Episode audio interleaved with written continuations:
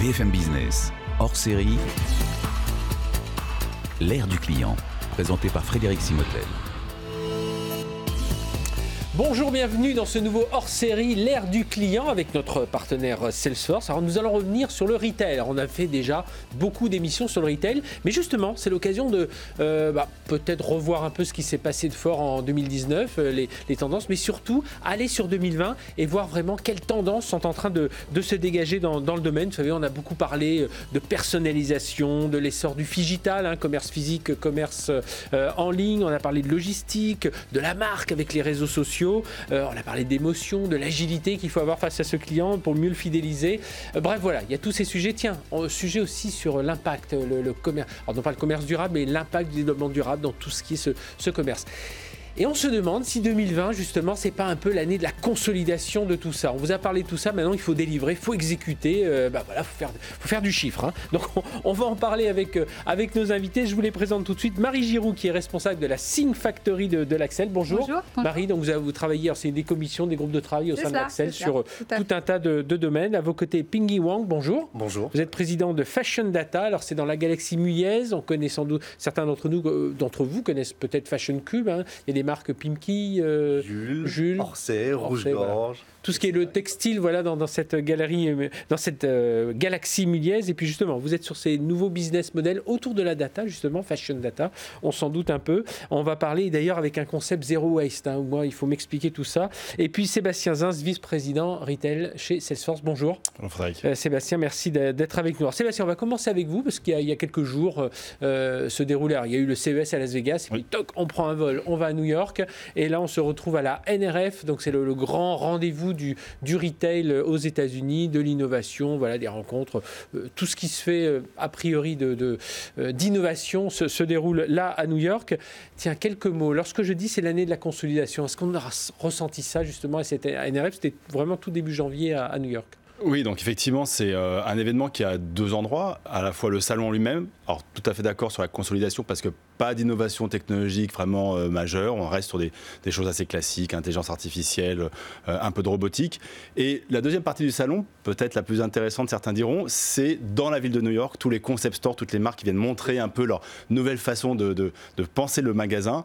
Et là, effectivement, on sent des, innovations digérées avec de l'immersif chez Puma, où je peux euh, essayer mes chaussures avec Antoine Griezmann et prendre des leçons mmh. comme ça en virtuel, ou bien sûr la personnalisation produit encore et toujours ça, ça se répand euh, beaucoup. Et puis des concepts un peu différents où je vais mixer expérience et, euh, et euh, rapport au produit et, et, des événements un peu particuliers, exclusifs pour des clients. Donc on est encore dans le magasin. On reste dans le magasin, et, la tendance et reste la même, je pense qu'on en reparlera pendant l'émission, c'est que le magasin reste et restera toujours la clé du retail pour l'avenir. Euh, Ping Wang là, de, Fashion Data, euh, alors vous, vous, confirmez, là maintenant il faut consolider hein, tout ce qu'on s'est dit pendant, euh, bah, même sur ce plateau, hein, depuis, depuis, depuis des mois. Euh, évidemment, ce recours important aux, data, hein, puisque c'est d'ailleurs votre métier, donc ça tombe bien. Alors comment on doit réinventer justement un business model autour de la data? Alors ça se cristallise aujourd'hui autour de la data, mais en fait c'est un buzzword parce que la data existe depuis des lustres et des lustres. On a les cartes de fidélisation client. C'est qu'est-ce que l'on en fait réellement Et la data, Fashion Data, c'est l'émergence. Oh, j'ai la chance d'avoir rejoint Fashion Cube, qui est cette alliance de sept entreprises de la, galaxie Mulier, donc euh, des marques comme Pimki, Rouge Gorge, Grande Malise ou Jules, ou Bisbee encore. Et c'est un ensemble euh, qui euh, se doit de réinventer le, le, business. Le monde a changé depuis des lustres, là je ne vous apprends rien. C'est comment est-ce qu'on passe de ce stade de consolidation et comment est-ce qu'on utilise les nouvelles technologies et notamment la data pour justement faire face à un changement de comportement qui est juste radical? Et, là, il va falloir faire un, gros saut en avant parce que cette data, je le disais, il y avait déjà, il y a de bon, il y avait les cartes de fidélisation client, mais enfin, on le sait tous voilà, on a, du mal avec ça, on reçoit des mails, enfin voilà, c'était un peu la, pagaille. Il y a aussi, on va dire, ce qui est euh, immatériel, enfin c'était immatériel, mais ce qui est immatériel et l'humain, c'est-à-dire le, vendeur qui connaît son client et qui sait que, euh, voilà, il aime bien venir en début du mois pour choisir tel et tel produit. Mais tout ça aujourd'hui, il faut davantage de conceptualité. Puis je dis tout à l'heure, il faut délivrer, ça y est, il faut faire du business avec ça. Oui, on doit passer à l'action parce que, le, juste en élément de contexte, hein, dans le marché dans lequel on opère, ça fait pour la onzième année consécutive que l'on perd euh, de la valeur. Oui, oui, Quasiment 15% de valeur, c'est juste incroyable et c'est euh, c'est un choc qui est juste incroyable, avec des business qui étaient très profitables à l'époque. Mhm. 11e année consécutive, perte de valeur, un changement de comportement assez radical. Ouais. Je ne vous apprends rien non plus que on a traversé la fast fashion. C'est un petit peu fini, en tout cas dans la tête. Et Fast fashion, c'est quoi C'est des marques. euh, ça a été des, des- des grands groupes que je ne citerai pas qui ont Ouais. été très très forts en disant je vais faire moins de- plus de collections, des collections très courtes parce que la mode c'est ça. Ouais. Tout le monde a été euh, dans la brèche en disant c'est génial. Euh, genre, on dit aussi pas de marque, mais c'est du genre, c'est Zara par exemple tous les. Bien sûr, bien sûr, on peut les citer. Bien ouais, sûr, on- c'est voilà, Zara, c'est Inditex, Toutes c'est les trois semaines, il y a une nouvelle collection parce qu'on a vu des choses qui changeaient dans la rue. Ça a été une époque. Ah, ensuite, ça, a pour vous, c'est été, derrière maintenant. ça a été les seuls à capter des parts de marché. Ensuite, on a eu les DNVB, euh, on a eu les pure players qui ont cartonné, qui ont pris aussi des parts de marché. Et maintenant, on a une certaine forme de déconsommation. Cette année, à peu près 40%, en tout cas en 2019, 40% des Français ont moins consommé dans la mode. Et j'aurais tendance à dire que grâce un petit peu aux réseaux sociaux, grâce à Greta Thunberg, hein, on, on apprécie ou on n'apprécie pas, j'ai des enfants et on se dit, mais pourquoi consommer autant et pourquoi autant, autant Et Parce Donc, qu'on veut on se faire passe- plaisir, on veut se on faire veut se plaisir. faire Enfin, plaisir. quand on a les moyens, et voilà. finalement, on est dans le moins, mais mieux. Et c'est le concept de Fashion Cube, cet axe stratégique du zéro waste. Zéro waste. Alors, on va revenir de- dessus justement. Marie Giroud, donc euh, euh, vous avez réalisé, alors l'Axel réalise euh, chaque année plusieurs baromètres. Mhm. Là, c'est la troisième édition de votre baromètre croissance et digital. Euh, et pour la première année, il y avait un volet consacré au commerce, de, euh, au commerce en ligne, au commerce de détail. C'est quoi le chiffre qui vous a marqué Moi, en, en lisant Alors, rapidement, oui, je vois une a- défiance des PME. ETI, Oui, oui, il y en a plusieurs. En fait, voilà. pourquoi on a fait ce baromètre? Parce qu'à l'Axel, on a la conviction que le digital, c'est un facteur de croissance pour les Mhm, entreprises. Mais on avait quand même ce sentiment que nous, on s'est intéressé aux PME et aux ETI, qu'elles en tiraient peut-être pas complètement euh, profit. Et en fait, ce qui nous a frappé, c'est qu'en les interrogeant, on se rend compte que seuls 46% d'entre eux ont leur propre site web. Incroyable. Seuls 8% sont sur les marketplaces. ça- oui, voilà. Et ce qui nous inquiète le plus, quelque part, c'est qu'il y en a encore la moitié qui voient le digital comme une menace pour leur commerce physique. Alors que ce que vient de dire Pinky, oui. Et pourtant, euh, on évangélise, oui, hein, Sébastien, on Voilà, est témoin. Euh, voilà, est- il y a le Salesforce World Voilà. Chaque année avec des milliers de personnes qui Oui. viennent. Euh, il y a cette euh, qui a lieu à Paris, hein, mais c'est euh, on évangélise en disant voilà, il faut une marque et puis derrière on pousse. C'est surtout qu'il faut être, euh, il faut offrir social. des points de contact aux clients à tous les endroits où se trouve le client, qu'il soit en boutique et- ou qu'il soit en, en- online. Mhm. Et, et effectivement, dans un contexte de déconsommation, si on ne met pas à profit tous les canaux possibles, euh, on se prive, euh, on se prive de, Et, et de- de pour vous, c'est quoi les, les freins à l'adoption Alors, le les- qu'on toujours Les tout trois ça qui ressortent, Ouais. ce sont euh, le manque de temps. On est dans de petites entreprises. Mhm. ce sont euh, le coût et la complexité de mise en œuvre. Euh, ensuite, quand on regarde les facteurs de réussite, parce qu'il y en a qui ont réussi, Oui. et quand ils ont réussi, vraiment, là, les, par contre, les, les- les résultats sont vraiment, euh, en termes économiques, Ouais, sans appel. Faire savoir. ouais. Vraiment, oui. Ceux qui ont réussi, c'est parce qu'il y a d'abord une, euh, la- la direction qui porte le projet. Dans ces petites entreprises, si c'est pas porté par la direction, ça marche pas. Il y a l'équipe dédiée qui travaille, mais qui ne travaille pas en silo. Elle travaille avec tous les départements de l'entreprise. Et ce qu'on remarque, c'est l'arrivée notamment du juridique. Je pense probablement avec le RGPD, et l'arrivée des RH aussi, en tant que collaborateurs. Le troisième facteur, c'est la data, une très bonne connaissance client, euh, et, et- et aussi les, les bonnes analyses hein, qui, qui vont derrière. Et enfin, il faut que cette euh, stratégie euh, omnicanale soit un vrai objectif au sein de Mhm. l'entreprise. Donc Ouais, c'est un petit peu dire, ça on les... fait, comme les autres. Voilà. Sébastien Zas, on, est assez euh, étonné. Donc le temps, d'accord, il faut aller vite, il faut faire du business et tout ça. Mais derrière, le coût.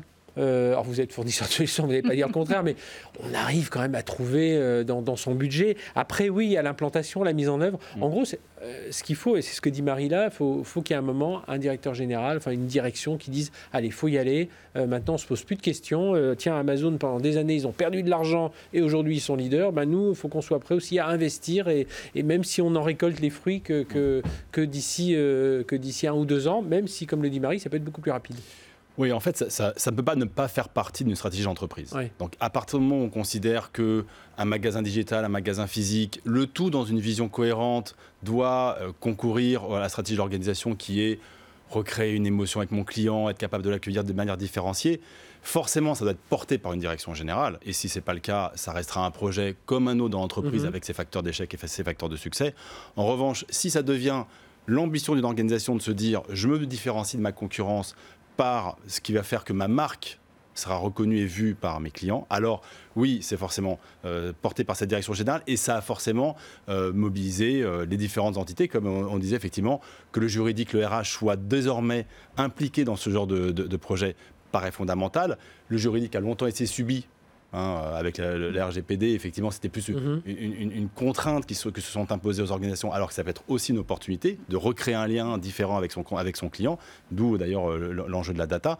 Mais effectivement, on a besoin de réunir ces forces vives pour donner un axe, une trajectoire avec des, budgets qui vont s'adapter à, toutes les conditions de l'entreprise. Mais Marie, quand vous regardez ces, chiffres, quand vous en discutez mhm. avec euh, les, autres membres de l'Axel, ils doivent le voir quand même, ces gens-là, qu'aujourd'hui, le, digital, c'est enfin, je dis c'est même plus un passage obligé, c'est ça y est, il faut se transformer. Faut, qu'est-ce qu'il y a C'est, euh, je vais pas dire c'est l'âge du capitaine, soit, mais ils pensent euh, que c'est pas pour eux, c'est pas adapté pour eux-mêmes.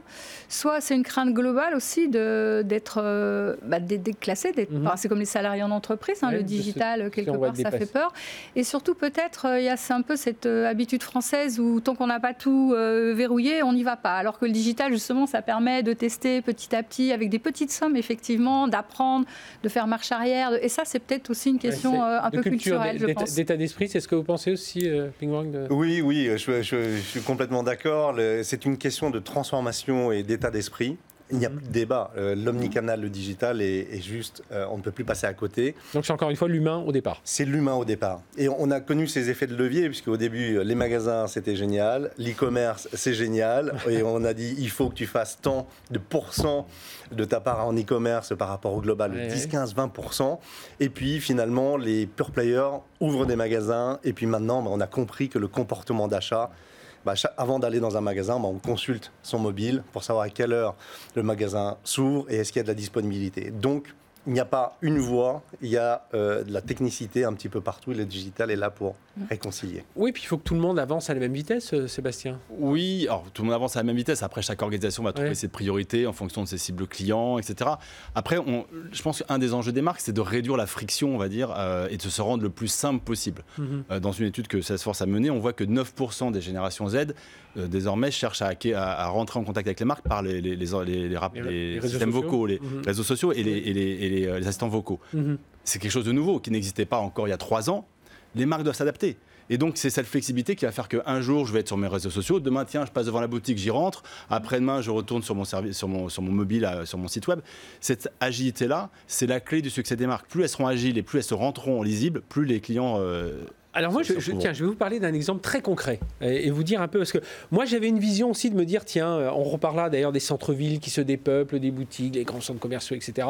Euh, tout ça est en train de bouger. Puis je me dis bon, oui, les, les commerçants ils font parfois pas assez d'efforts, ce qui est vrai. Hein, j'ai quelques exemples aussi dans ce domaine, mais là, je cours j'ai une montre euh, voilà, Garmin pour pas la nommer, euh, et puis je casse le bracelet. Euh, je vais dans ma boutique voilà, qui s'occupe de, coureurs et tout ça. Il est, c'est l'un des distributeurs premium de, Garmin. Je dois changer le, bracelet, il en a pas en stock. Il me dit ah ouais mais si je le commande pour vous, ça va prendre trois semaines. Je dois prendre des frais de port. le mieux, c'est que vous alliez directement sur le site Garmin. Là, vous l'aurez en 48 heures, vous le recevrez chez vous et ça vous coûtera moins cher parce qu'il n'y aura, pas les frais de port.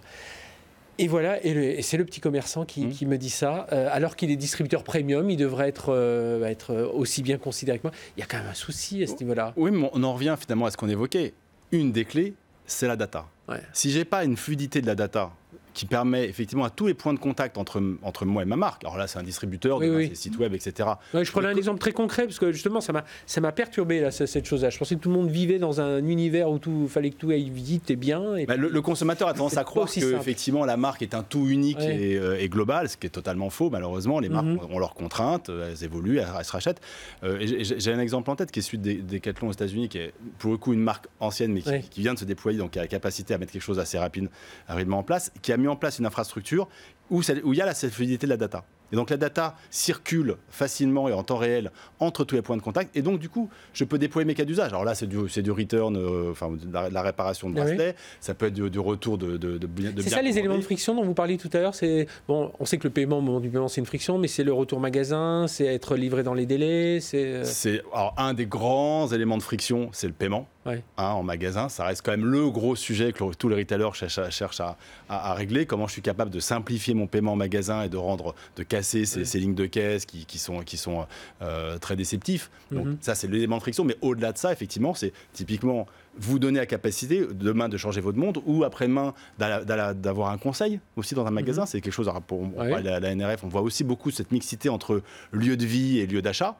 Euh, donc comment je suis capable d'apporter plus de services, plus de valeur. Pourquoi pas des programmes de fidélité d'ailleurs qui vont euh, mixer services et produits. Euh, donc effectivement, les marques ont besoin de se réinventer et la technologie est là. La technologie est disponible, à elle effectivement de créer ces cas d'usage qui vont correspondre aux consommateurs avec toujours beaucoup d'agilité. Euh, Marie Giroud de, de, de l'Axel, vous nous avez donné un peu quelques pistes là pour le- les, les bonnes recettes pour devenir un champion. Donc c'est être euh, dans l'omnicanal, un DG qui, qui porte ça, plus de silos dans l'entreprise, euh, Oui. juridique, Mhm. RH, Mhm. tout ça doit travailler ensemble. Voilà, c'est ça, c'est ce que vous avez repéré dans cette C'est ce qui étude. ressort de l'étude, oui. Mhm. Après, ce qui nous a beaucoup intéressé aussi, c'est euh, quand on a demandé aux, aux marchands qui avaient mis en place ces dispositifs euh, omnicanal, en sachant qu'il y en a seulement 18% qui ont un vrai dispositif intégré. Ouais. Hein, donc, euh, euh, et les résultats sont, sont vraiment intéressants, puisque 86% déclarent avoir une hausse de chiffre d'affaires, dont 40% en magasin. Ouais. Euh, hausse Oui, de la ça, hein. fréquentation partout, Mhm. dont en magasin. Meilleure relation client, dont 30% en magasin. Donc on voit bien que le, le- le lien entre le magasin et, et c'est vraiment un tout qui, qui finalement se, se bonifie. Euh, Ping Wang, justement, on doit réinventer un, nouveau modèle. Alors, on va revenir justement sur ce que vous disiez tout à l'heure. Donc, l'excellent, il faut quand même que le produit soit bon, hein, euh, répondre bien aux, besoins du client. Les données, le digital, l'omnicanal, on vient d'en parler. Et puis, euh, ce que vous appelez le, le zéro parlez-nous de ça là, un peu plus en détail. Alors, je vous apprends rien si l'univers du textile est la deuxième industrie la plus polluante dans le monde. Oui. Bon, ça, ça y est, euh, tout le monde en a conscience, nous les Que premiers. ce soit pour la le recueil, la fabrication, le transport, euh, la vente, 80%, il voilà. faut savoir chaîne. que 80% de la de l'empreinte de la pollution, elle est générée à la source. Combien de litres d'eau j'ai besoin pour produire un jean De l'ordre de 10, 11 000 litres d'eau, c'est énorme pour un jean. C'est le nombre de kilomètres parcourus pour faire venir le jean d'un pays lointain jusqu'à la source.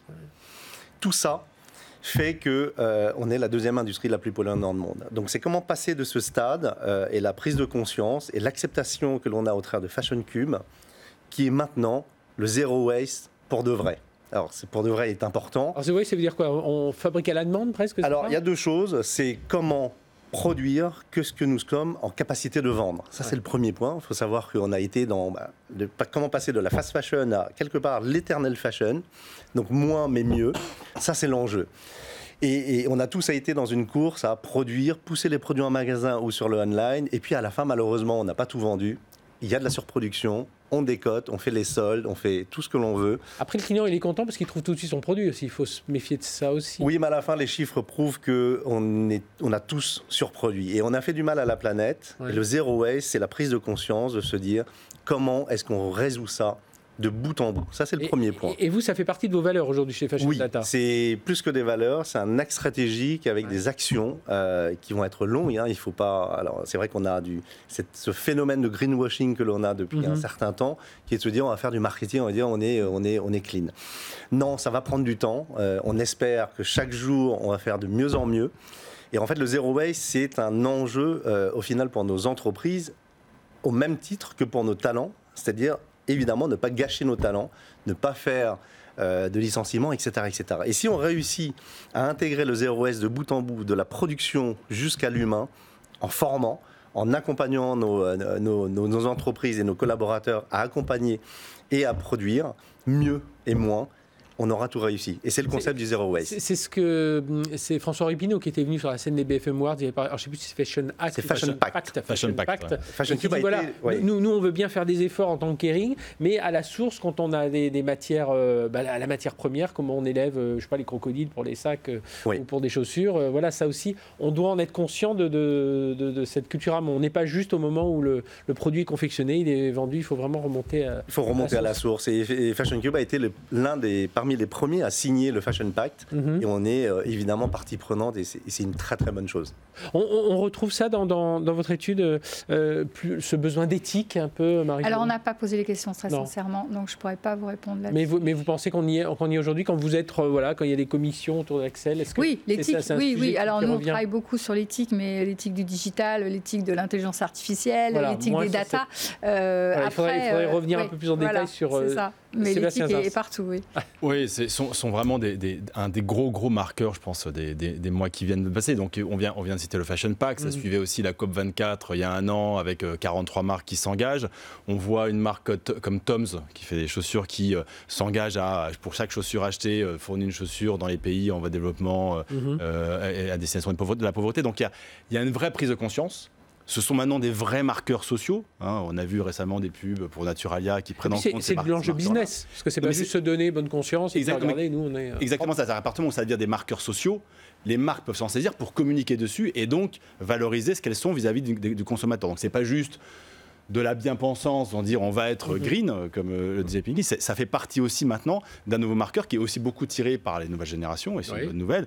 Donc c'est l'éco-responsabilité au sens large devient aussi une nécessité pour les marques. D'ailleurs, si Mhm. vous regardez un petit peu sur les, les, les grilles de, de- de- de tri des, des sites e-commerce, on commence à voir éco-responsabilité. Donc je peux, moi, en tant, que- en tant que consommateur, aller rechercher les marques Oui, c'est plus justement les, produits numériques. On disait, voilà, il y, a- il y a la taxe euh, éco-responsable. Voilà, euh, on- ça va plus loin aujourd'hui. Oui, je pense qu'aujourd'hui, enfin, encore une fois, on est dans une prise de conscience. Ce sont des marqueurs sociaux, sociétaux, dont les marques doivent se saisir pour aller séduire des consommateurs qui aujourd'hui recherchent ça. Il y a en, en plus effectivement la déconsommation qu'on évoquait tout à l'heure, qui est un enjeu euh, qui est compliqué à gérer pour les marques parce qu'elles sont plutôt là pour vendre et pas pour déconsommer. Mais comment j'arrive à consommer moins mais mieux, donc plus green, avec effectivement euh, euh, des- identifiants qui sont, qui sont assez clairs pour le consommateur. Marie Giroux, vous sentez dans le baromètre que vous avez mené avec l'Axel que les, gens qui ont répondu, ils savent qu'ils doivent redéfinir leur, leur magasin, que le, magasin en ligne, entre magasin en ligne, magasin, magasin physique. Ce qu'on sait, c'est que quand ils le Ouais, c'est, c'est- c'est- enfin, c'est En convaincre fait, les ce qui se passe- 54%. Oui, quoi. et Voilà, c'est pour ça, que nous, à l'Axel, on lance le Retail Tech Club pour essayer de diffuser cette bonne parole. Parce qu'en fait, ce qui ressort, c'est que ceux qui l'ont fait, c'est très clair pour eux. Euh, Mhm. Ça ressort fortement. Donc les 46%, Par exemple, on, euh, on avait l'expérience de Lavinia quand on a présenté les résultats qui dit voilà, moi j'ai un client qui euh, connaît la marque en ligne. S'il vient au magasin, s'il a une expérience magasin, il va goûter du vin, ça sera un client fidèle et ça sera un bon client. Donc euh, ceux qui l'ont pratiqué disent c'est vrai, ça réussit. Maintenant, je pense que l'enjeu, c'est justement de le faire savoir Mhm. pour convaincre la partie qui est encore réticente parce que euh, voilà, il reste, il reste ces freins et C'est ce qu'on essaie de faire hein, avec Voilà, notamment c'est ça, Sébastien- tout à fait. Sébastien. Oui, vous savez, on fait, on fait paraître une étude là, sur l'état du consommateur tous les six mois. Et en Mhm. fait, la dernière Avec étude, donc voilà, avec Salesforce, pardon. Donc, la dernière étude montre que 60% des consommateurs désormais s'intéressent au sujet. Ouais. Donc, ça devient, c'est, c'est- encore une fois, c'est plus quelque chose qui est dans euh, l'air du temps, euh, la mode. C'est un vrai sujet dont les marques doivent se saisir. Euh, Ça, ça- ça veut dire que, notamment au sein de Fashion Cube, avec de- ces, ces différentes marques, on les a citées euh, tout à l'heure, ça implique une transformation aussi de l'état d'esprit, de l'organisation humaine, et tout ça, vous l'avez dit, sans, bah, sans supprimer des postes non plus derrière. Vous Oui, en fait, lorsqu'on parle, on a beaucoup parlé de transformation digitale. La réalité, c'est qu'on parle de transformation de Oui. l'organisation. Tout court. Et, et la data, fashion data, nous sert à passer d'un stade de je fais tout au doigt mouillé à je souhaite vérifier les hypothèses. Et souvent, euh, on s'amuse à dire que maintenant, fashion data est une plateforme de transformation parce que ça sert à valider des hypothèses. Mhm. Et c'est important de, de se dire, n'ayons pas peur de la machine, n'ayons pas peur de l'intelligence artificielle. Alors j'ai un associé qui s'appelle Romain Chaumet, qui est l'un des, euh, mon cerveau gauche, euh, qui, qui- qui vient d'une plateforme qui avait fait la- une DMP. Et on est intimement convaincu que si on utilise bien la technologie et l'association de l'humain avec l'intelligence artificielle, ça sera toujours plus efficace que l'humain ou la machine toute seule. Donc on ne croit pas à des, à des boîtes noires de l'intelligence artificielle. Et c'est pour ça que ça s'accompagne. On a sous-estimé le temps passé à accompagner les équipes pour dire c'est utile et comment est-ce qu'on l'utilise. Et ça peut participer, je parlais tout à l'heure, à re- redynamiser les centres, les centres-villes, euh, de, de- enfin de certaines agglomérations qui sont en train de, de, de mourir, hein, n'ayons pas peur de le dire. Alors, oui et non, ça serait trop simple ou simpliste de dire que euh, grâce à la data, grâce à tout ça, on va améliorer les choses. Il y a des comportements euh, d'achat qui ne vont pas changer. Malheureusement, on a moins envie d'aller dans un très très très grand centre. On a envie de retrouver de la proximité. La data que l'on, sur laquelle on travaille sur euh, Fashion Data pour étudier le comportement des clients, de nos clients et des magasins, on s'aperçoit qu'il y a une circulation, mais qu'il n'y a pas une règle pour, euh, qui Ouais, soit valable pour tout le monde. Marie, sur ce Oui, enfin, juste pour citer l'usage de l'intelligence artificielle et de la data euh, dans les centres-villes, il y a le, le- le groupement CB, là, des cartes bancaires, qui sont membres de l'Axel, qui lance une expérimentation avec euh, la Caisse des dépôts, Cœur de Ville, où ils ont anonymisé toutes les datas d'achat Mhm. et vous aident des petits commerces à faire de la prédiction. Voilà, donc c'est pas forcément faire venir, mais c'est voilà, c'est améliorer. Euh, et donc c'est une expérience qui est en train de se lancer. Euh, il faudra voir ce que, ce que ça donne, mais voilà, il y a des choses euh, intéressantes à faire. Allez, on, conclut cette émission. Je vous demandais à chacun, tiens, un petit mot sur la tendance 2020. Voilà, en quelques mots, vous me dites ce que vous ce que vous attendez, Sébastien. Alors voilà, tendance 2020, s'il fallait retenir quelque chose. Alors, Effectivement, je pense qu'un des grands enjeux des marques cette année, ça va être à la fois de concilier la capacité à recréer cette émotion, recréer ce lien euh, particulier. On sait que euh, l'offre est largement supérieure à la demande. Donc, comment en tant que marque, je suis, capable de créer mon identité de marque, me montrer simple et lisible, tout en conjuguant ces vrais nouveaux marqueurs qui sont euh, l'éco-responsabilité et toute la partie green qu'on vient d'évoquer. Je pense que ça va être un des gros sujets de 2020. Pingy Wang Premier, premier enjeu, c'est c'est comment faire simple dans un monde qui est très complexe. Et finalement, la digitalisation et la data ne doit servir qu'à ça, remettre le client au centre. Et des choses assez simples sur nos forces, magasins, on doit accueillir les clients et mhm. moins passer de temps à faire des tâches administratives. Le deuxième enjeu évident, c'est l'éco-rentabilité. On parle beaucoup d'éco-responsabilité. C'est comment faire de nos entreprises qu'elles soient éco-rentables, parce que l'un ne peut pas aller sans l'autre. Marie bah, Je dirais au vu de nos résultats, c'est continuer à convaincre que bah, le digital peut être une un facteur de croissance, c'est vrai qu'il est aussi un facteur mhm. destructeur. Hein. Donc comment remontrer que c'est un facteur de croissance et comment euh, aider justement euh, les, plus petites entreprises à en tirer pleinement profit, puisque nous on a les derniers chiffres que donnait l'OCDE. Euh, la France, le digital, ça pèse 6% de son PIB contre 10% aux États-Unis. Donc il y a des marges de progression, effectivement, de peut-être d'être plus, plus responsable et plus, plus rentable parce qu'on maîtrise mieux toutes les datas. Et donc rendez-vous avec le Retail Club. C'est ça. Voilà, pour, pour pousser un peu toutes ces idées. Merci euh, à tous les trois, Sébastien Zins de Salesforce, Pinky Wang de Fashion Data, euh, Fashion Cube et la, la Galerie Muet, et puis Sébastien Zins, euh, et puis Marie Giraud, pardon, de l'Axel. Allez, excellente journée sur BFM. On se retrouvera très bientôt pour un nouvel épisode d'Air du Client. Et puis voilà, vous pouvez retrouver tous les autres hein, en cherchant un tout petit peu sur le site en replay. Merci de nous avoir suivis. BFM Business, hors série, l'ère du client.